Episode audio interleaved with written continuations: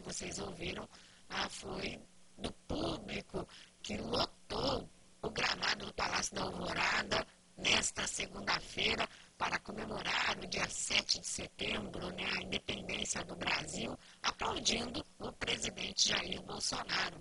Por causa da pandemia, aquele tradicional desfile né, cívico-militar não aconteceu. Mas, de qualquer forma, teve muita aglomeração, até porque o presidente e a primeira-dama, Michele Bolsonaro, pararam para cumprimentar, fazer fotos com apoiadores na grade do Alvorada. Cerca de 800 pessoas tiveram autorização para assistir à cerimônia.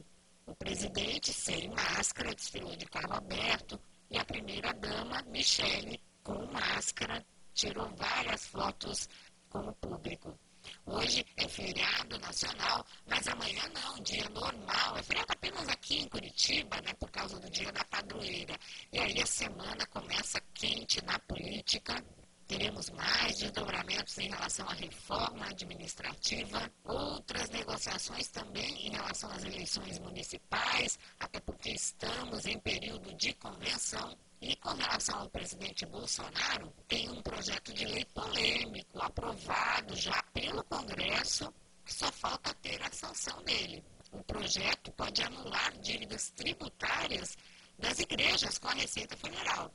O jornal Estado de São Paulo apurou que o valor perdoado, entre aspas, caso o texto seja sancionado, chega a quase um bilhão de reais. Hoje, apesar de não estarem sujeitas ao pagamento de impostos, as igrejas ainda precisam pagar contribuições, como a contribuição social sobre o lucro líquido e a contribuição previdenciária.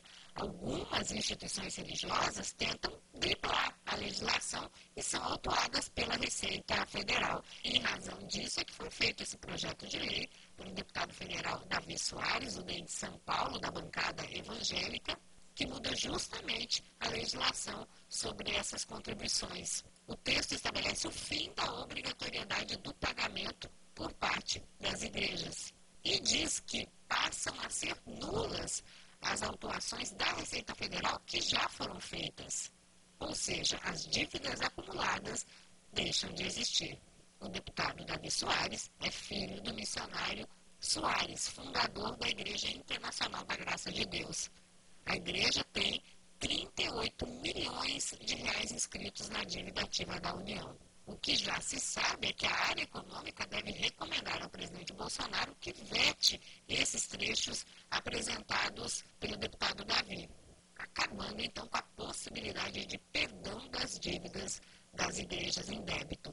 Bolsonaro tem até o dia 11 de setembro para sancionar ou vetar a proposta.